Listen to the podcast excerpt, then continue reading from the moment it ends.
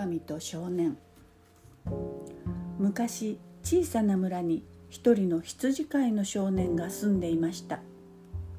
少年の仕事は毎日丘の上の草原に羊たちを連れて行って狼などに狙われないように番をすることでした。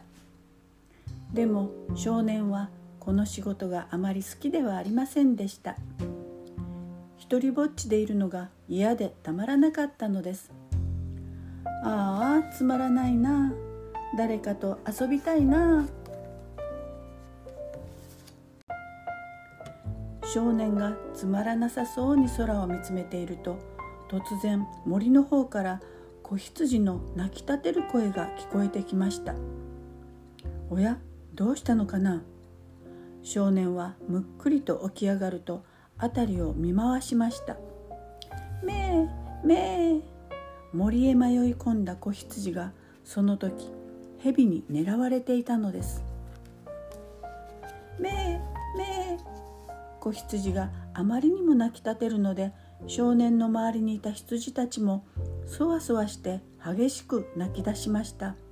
めえめえめえ何かあったに違いないぞ。少年が慌てて駆け出すと森から走り出てきた子羊とドシーン正面衝突。なんだお前どうしたんだ？子羊は怯えてブルブル震えていました。少年は子羊が蛇に怯えていることなどを知りません。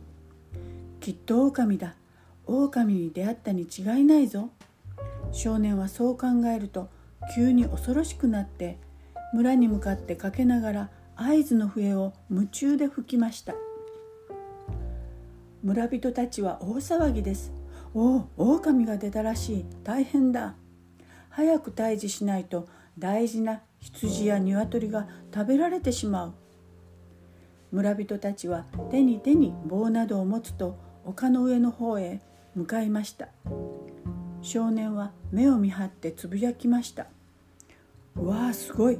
あんなに大勢やってくるぞ」少年は手を大きく振ると合図しました「おーいこっちだよ」村人たちはそばまでやってくると少年を取り囲んで尋ねました「どこだ狼は?」少年は森を指さして「ほらあの森のずっと奥の方だよ」よしでは2組に分かれて狼を追い出そう。村人たちは右と左に分かれると森の中へ入っていきました。少年は胸をドキドキさせて狼が追い出されてくるのを待ちました。ドンドドン。勇ましい太鼓の音が鳴り渡りわーという村人の声が湧き上がった途端少年の目の前に何かが飛び出してきたのです。少年は「ひやー!」と飛び上がりました。でもそれはただの小さなウサギでした。村人たちは一日かかって探し回りましたがとうとう狼は見つかりませんでした。村人たちは疲れ切って森から出てきました。これだけ探してもいないのはおかしい。見間違えたのではないのか？そんなことないよ。狼がこの子羊の足に噛みついたんだ。少年はつい嘘をついてしまいました。あまりにも大騒ぎになったので今更見なかったとは言えなかったのです。村人たちは首をかしげながら帰っていきました。さて次の日から少年は村の子供たちを集めて作り話をするようになったのです。こんなでっかい狼がガーって飛びかかってきたんだぞ。わあ怖いそれからどうしたの？おいら羊を守るために棒を持って向かっていったんだ。すごいわあずいぶん勇気があるのね。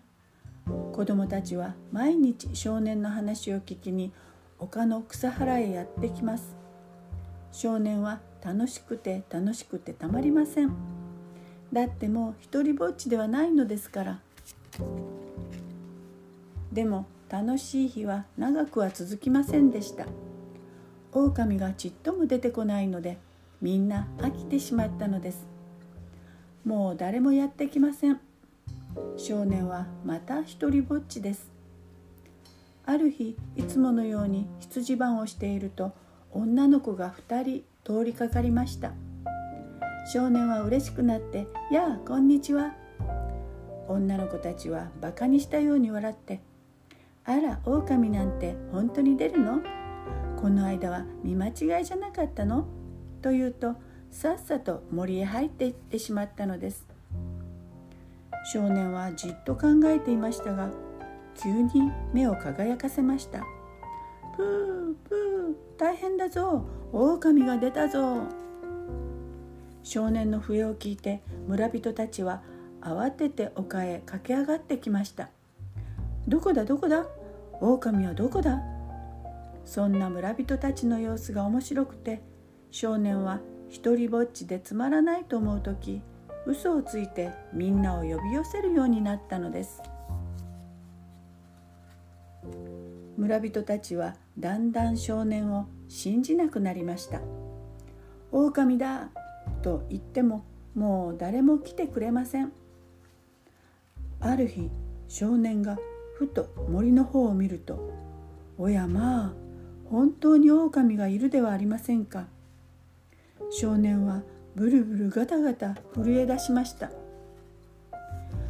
あ本当の狼だ。どうしよう。少年はやっとのことで笛を口に当てると吹き鳴らしました。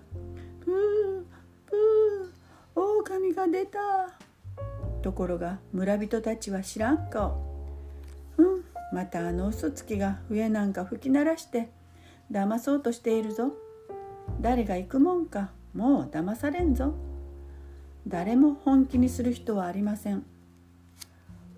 狼はじりじりと近づいてくるととうとう少年に飛びかかってきました「よー助けて!」少年は夢中で木によじ登りました。ぐおー狼は牙をむき出して今度は羊に襲いかかりました。狼は真っ赤な口を開けて子羊に飛びかかっていくと一息に食べてしまいました。それから次々と他の羊にも飛びかかっていったのです。少年は泣きながら力の限り笛を吹き鳴らし声の枯れるほど大声で叫び続けました「プープープー。本当に本当に狼が出たんだよ。今度は本当なんだよ。どんなに泣いて叫んでももう誰も助けに来てくれませんでした。村人たちはのんびりと畑を耕しながら丘の方を見て笑っています。今日は嫌にうるさいな。いつまで笛を吹いているんだろう。そろそろ諦めるだろう。ほっとけほっとけ。もうすぐ日が暮れます。プープー。狼だよ。羊が食べられちゃうよ。誰か来ておくれよ。本当なんだったら。少年の叫び声は周りの高い山々に吸い込まれていくばかりでした。